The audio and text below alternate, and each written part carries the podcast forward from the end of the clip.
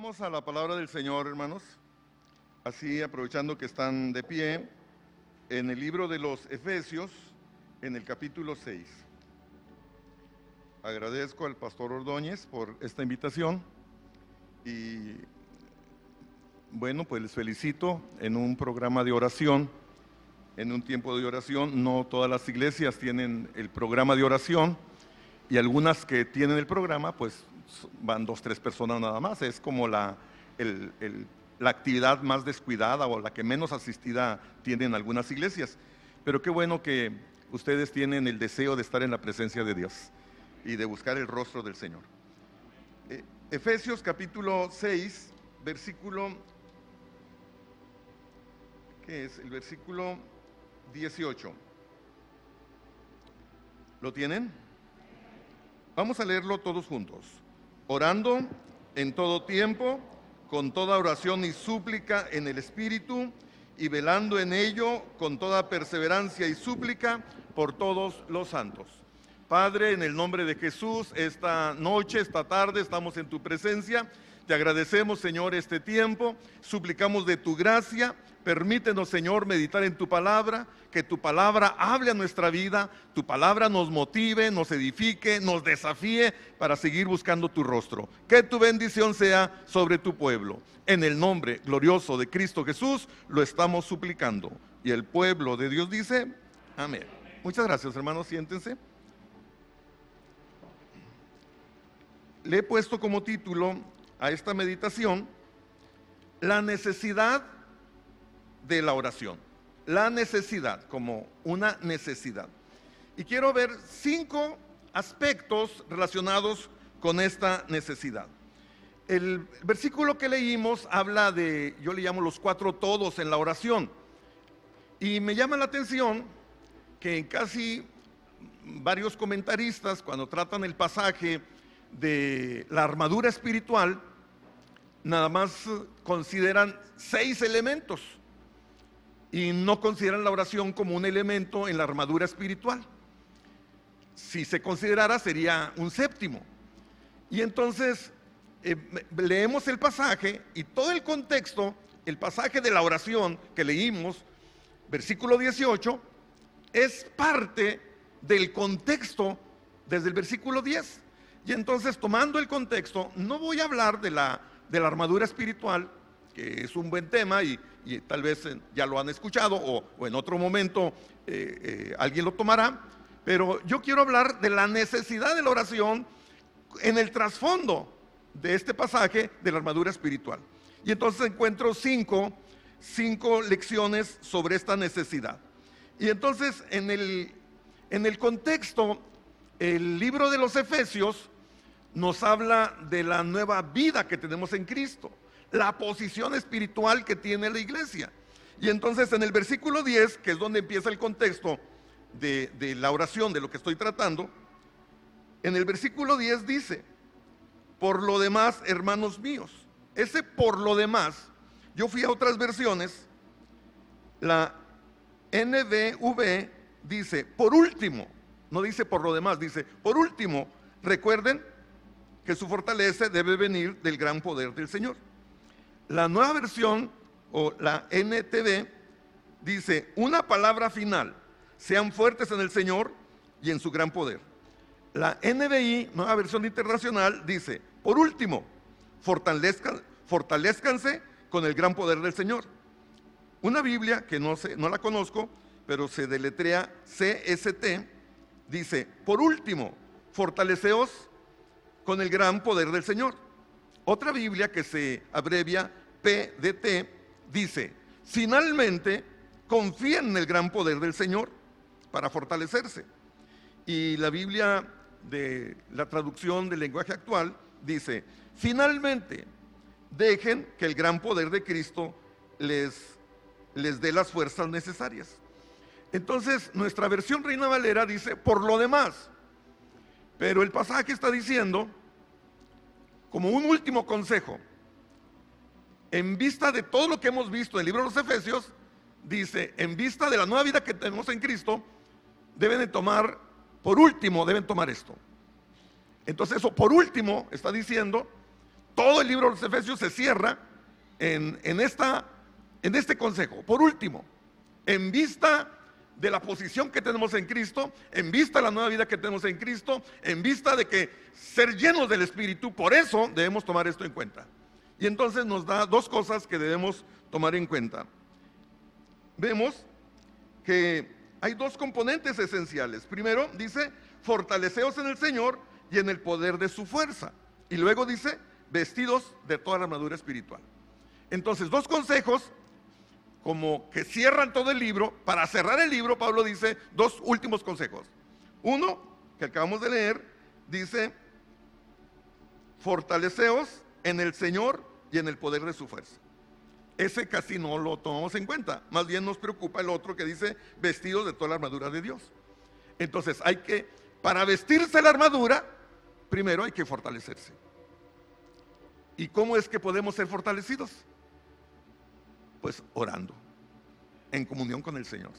La fortaleza viene cuando tenemos conexión con Cristo. Eso quiere decir así como cargar la pila. ¿Cómo es que yo puedo cargar la pila espiritualmente? En comunión con el Señor. No voy a edificarme, no voy a fortalecerme en el fútbol, no voy a fortalecerme en el cine, no voy a fortalecerme en, haciendo otras cosas que me voy a fortalecer cuando esté de rodillas en la presencia de Dios. Entonces vemos aquí que las dos son esenciales y mucha enseñanza en combate cristiano descuida la primera. Se habla de guerra espiritual, pero a veces no, no se considera la fortaleza espiritual.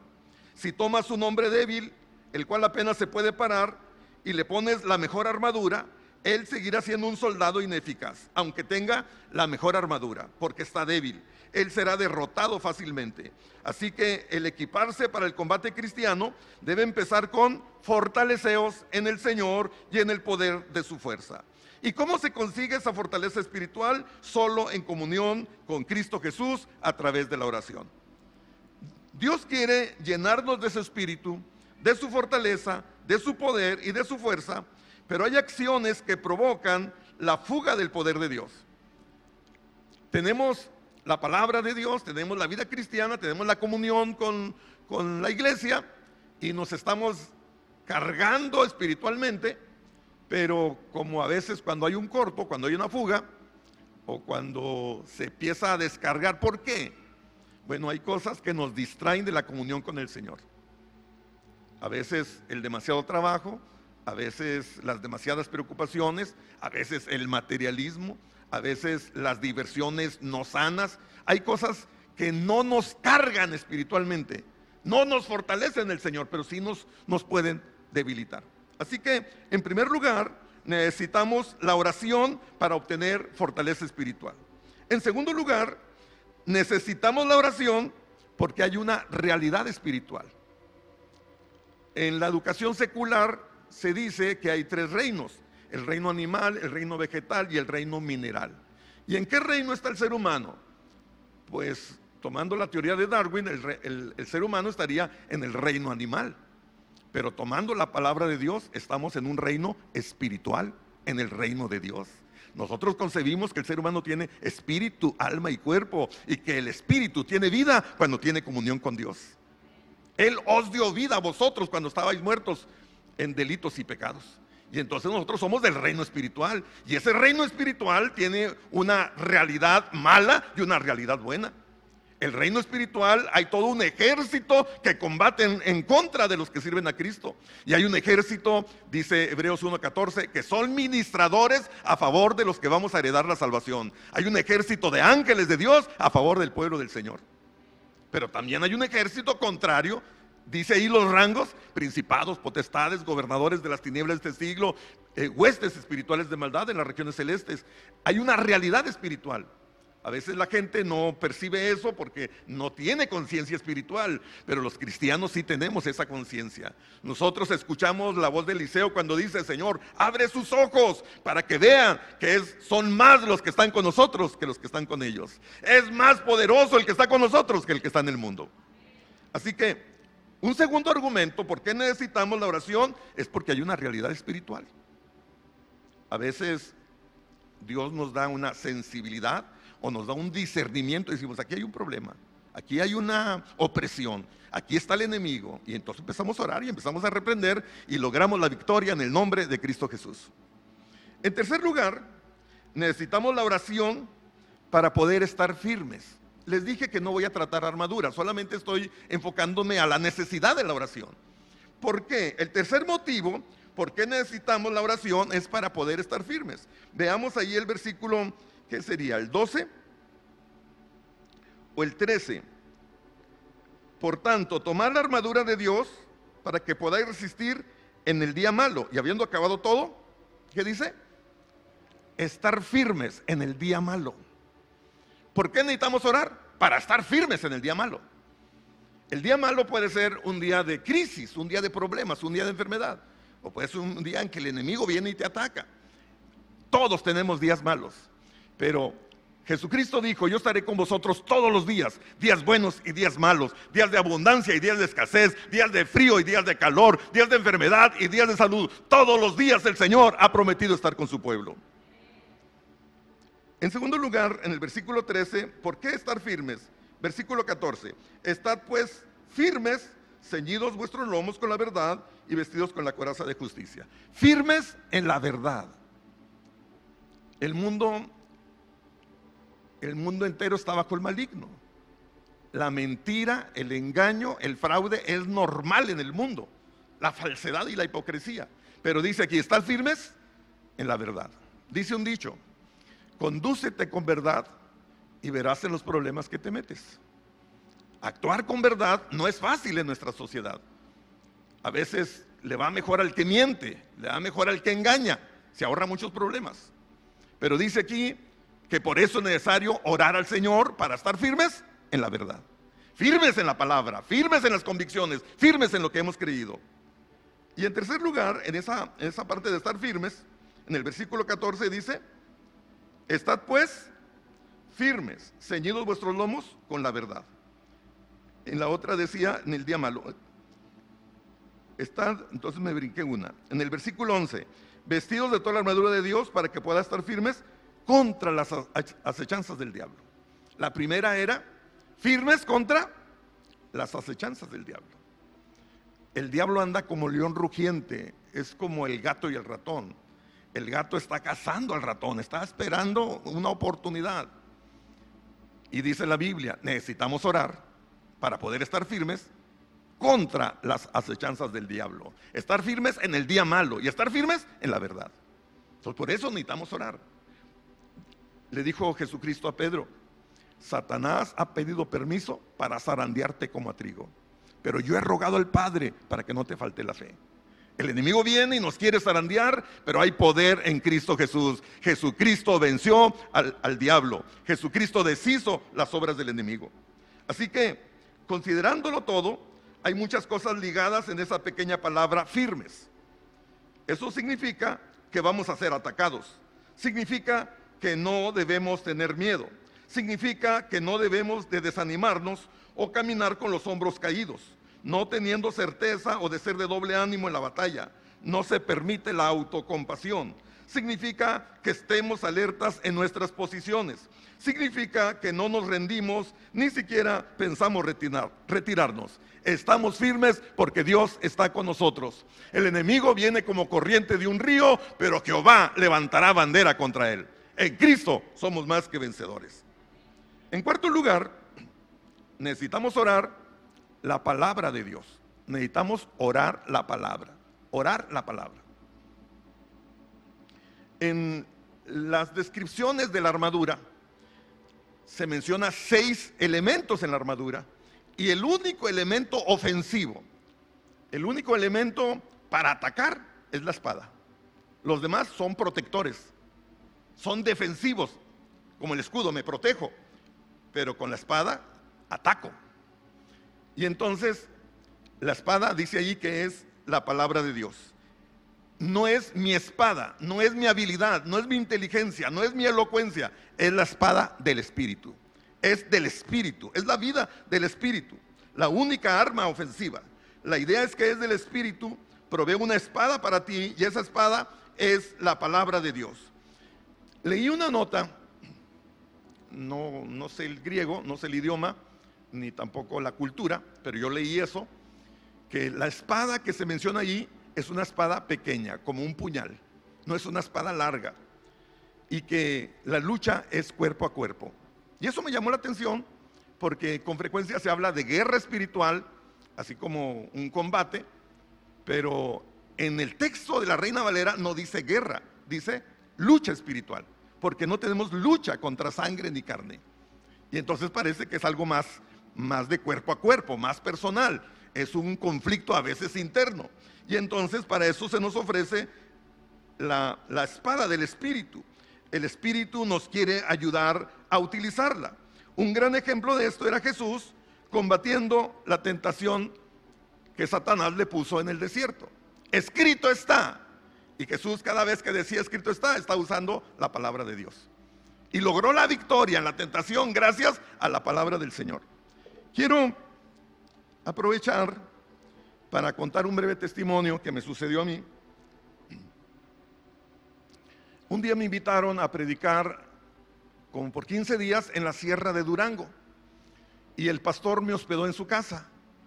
Y ese domingo prediqué la victoria de Cristo sobre Satanás. Y el pastor tuvo que salir de viaje y me dejó solo en su casa.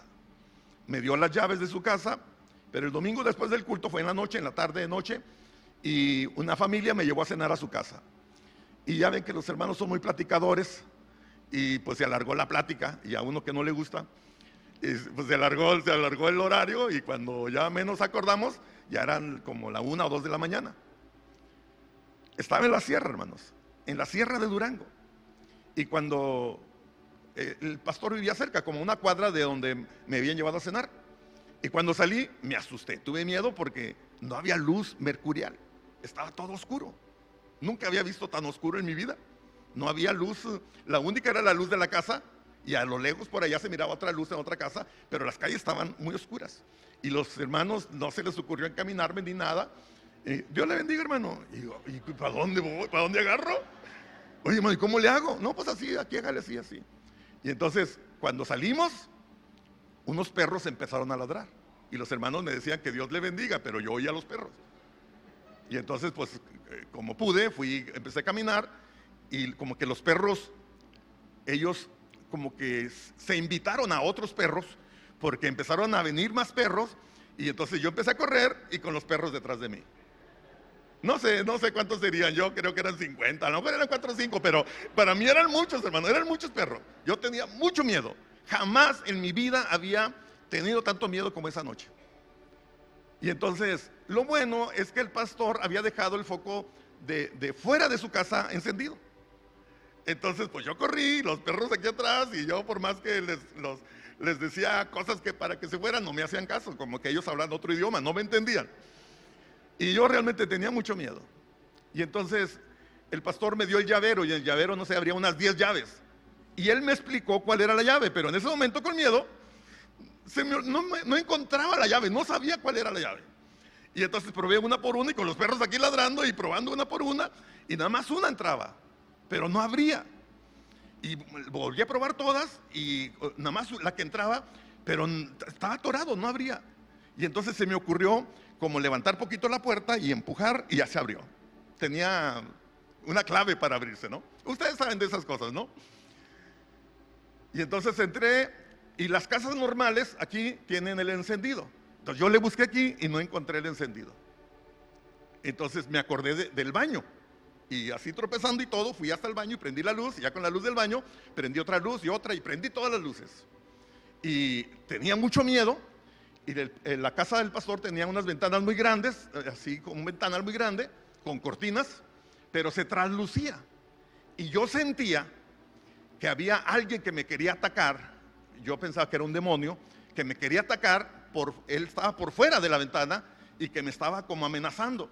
Yo, tenía mucho miedo y lo que hice fue, pues me acosté, me acosté con todas las luces prendidas y agarré las cobijas y me tapé hasta la cabeza. Me tapé todo, pero en mi mente tenía el temor, en mi mente tenía las imágenes así como de algo que me quería atacar. Y entonces en mi mente me viene, ¿de qué predicaste esta tarde? La victoria de Cristo sobre Satanás. ¿Eso es lo que crees? Así como burlándose de mí. pero yo solo en mi mente. Había una lucha en mi mente que me decía como que no era cierto lo que yo había predicado, porque en ese momento tenía mucho miedo. Entonces me avergoncé y yo dije, es cierto, yo sí creo que Cristo venció al diablo. Y sí creo que hay poder en Cristo. Y entonces con miedo y todo, pues bajé así poquito la cobija. y me quedé viendo la ventana y dije, Jehová es mi luz y mi salvación. ¿De quién temeré? Jehová es la fortaleza de mi vida. ¿De quién he de atemorizarme? A que un ejército acampe contra mí, no temerá mi corazón. Aunque contra mí se levante guerra, yo estaré confiado. El que habita el abrigo del Altísimo, hermano, y se me salió, se me soltó. Me levanté, aventé la cobija, empecé a predicar.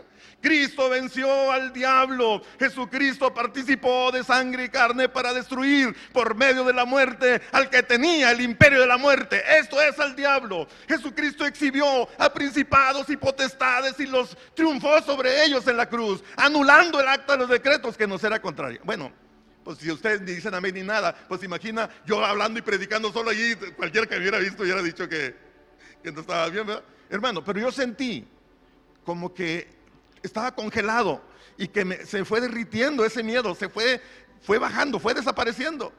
Y yo citando textos, citando versículos, y sentí así que, que se huyó, que se fue lo que ya ni caso le hice a los ladridos de los perros, ni, y fui a apagar, citando textos, citando la palabra, iba apagando los focos, iba apagando la luz de todas partes, y luego llego a la cama y digo, en paz me acostaré, y así mismo dormiré, porque solo tú, Jehová, me haces vivir confiado. Buenas noches.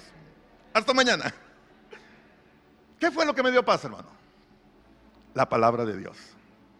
Orar la palabra, como el Salmo 119. Usted lee el Salmo 119 y el que lo escribió está hablando con Dios. Tú dijiste tus mandamientos, tus estatutos, tus decretos. Orar la palabra es decirle a Dios lo que dice su palabra. Es citar la palabra. La palabra de Dios tiene poder. La palabra de Dios tiene vida. La palabra de Dios nos da victoria. Y entonces yo les dije cinco lecciones en relación con la necesidad de orar. Primero, mencioné, necesitamos la oración para obtener fortaleza. Segundo, necesitamos la oración porque hay una realidad espiritual. Tercero, necesitamos la oración para poder estar firmes. Cuatro, necesitamos orar la palabra de Dios. Y cinco, el texto que mencionamos. Necesitamos orar en forma integral. Yo veo ahí los cuatro todos de la oración. Todo tiempo, la oración no es un programa. No es solamente, no tenemos que esperar hasta el viernes para orar. La oración debe ser un estilo de vida es comunión con Dios permanente, 24/7, en donde estés. No importa el lugar ni las circunstancias, siempre podemos tener comunión con Cristo Jesús. Es un estilo de vida. Dice allí, toda oración y súplica en el Espíritu. Toda oración y súplica. A veces solamente sabemos pedir. Señor, dame, o sabemos ordenar. Señor, ve, Señor, sana, Señor, bendice, Señor, ayuda, Señor, protege, Señor, así como hazle, muévete, ya, muévete, muévete, muévete. Bueno, hay una oración que es una oración de súplica. Por favor, Señor. Hay una oración de gratitud. Hay una oración de adoración donde no pides nada, simplemente adoras. Dice aquí, con toda oración en todo tiempo, toda oración y súplica en el Espíritu. Súplica no es exigir, no es reclamar. A veces, yo soy regio, hermano, yo aquí nací en Monterrey, dijo, se te nota, dicen. Este, y, cuando alguien dice, tú reclámale a Dios, no, yo no sé, a mí no me enseñaron así. Si yo le reclamara a mi papá, ya estarían mis dientes por allá. Eso de reclámale, eso no funciona, pero si le ruegas, si le suplicas es otra cosa. Yo pienso que es mejor suplicarle al Señor. Es mejor orar con ruego y con súplica. Y entonces pensamos que la gracia y la misericordia de Dios es más fácil que descienda si le rogamos y le suplicamos a que le estemos exigiendo que Él cumpla. Toda perseverancia y súplica, toda perseverancia, no se canse hermano, no se canse. A veces la respuesta no es inmediata, pero no se canse. La oración es terapéutica, toda perseverancia, orar sin cesar, constantes en la oración. Y dice, por todos los santos, por todos los santos. Además de orar por usted y por su familia, pues hay, muchos hermanos que tienen necesidad. Hay que hacer nuestra lista de personas como ahora que se nos se mencionaba, ¿no? Por todos los santos, por todas las personas que nos acordemos, por todos los ministerios que podamos. Dice, que en la escuela bíblica ponían a un, joven a orar por la comida y él decía, oraba así, Señor, te pido que bendigas, que bendice los alimentos y llévalo a los que no lo tienen, a la viuda, al huérfano, al necesitado, al menesteroso, a los misioneros, a los predicadores, a los del África, a los de la India. ¡Ey, espérate, espérate! No repartas todo después que nos va a tocar a nosotros. Este. Pero en la oración sí es bueno pedir por otros. Si sabemos de otros ministerios, de otras personas en necesidad, esa es la oración integral. Necesitamos orar en, diversidad, dice la Biblia. No sabemos pedir como conviene, pero el Espíritu Santo intercede por nosotros con gemidos indecibles, el cual clama, Abba Padre. Y termina el pasaje que Pablo pide que oren por él. Dice Pablo, oren por mí, a fin de que al abrir, al abrir mi boca me sea dada palabra para dar a conocer con denuedo el misterio del Evangelio. Y esto nos dice orar por los que predican, orar por el pastor, orar por los ministerios, orar por los proyectos en la obra del Señor. Dice, para que Dios abra puerta grande y eficaz. Entonces yo les pregunto, hermanos, ¿consideran que tenemos necesidad de la oración? Claro, sí necesitamos orar.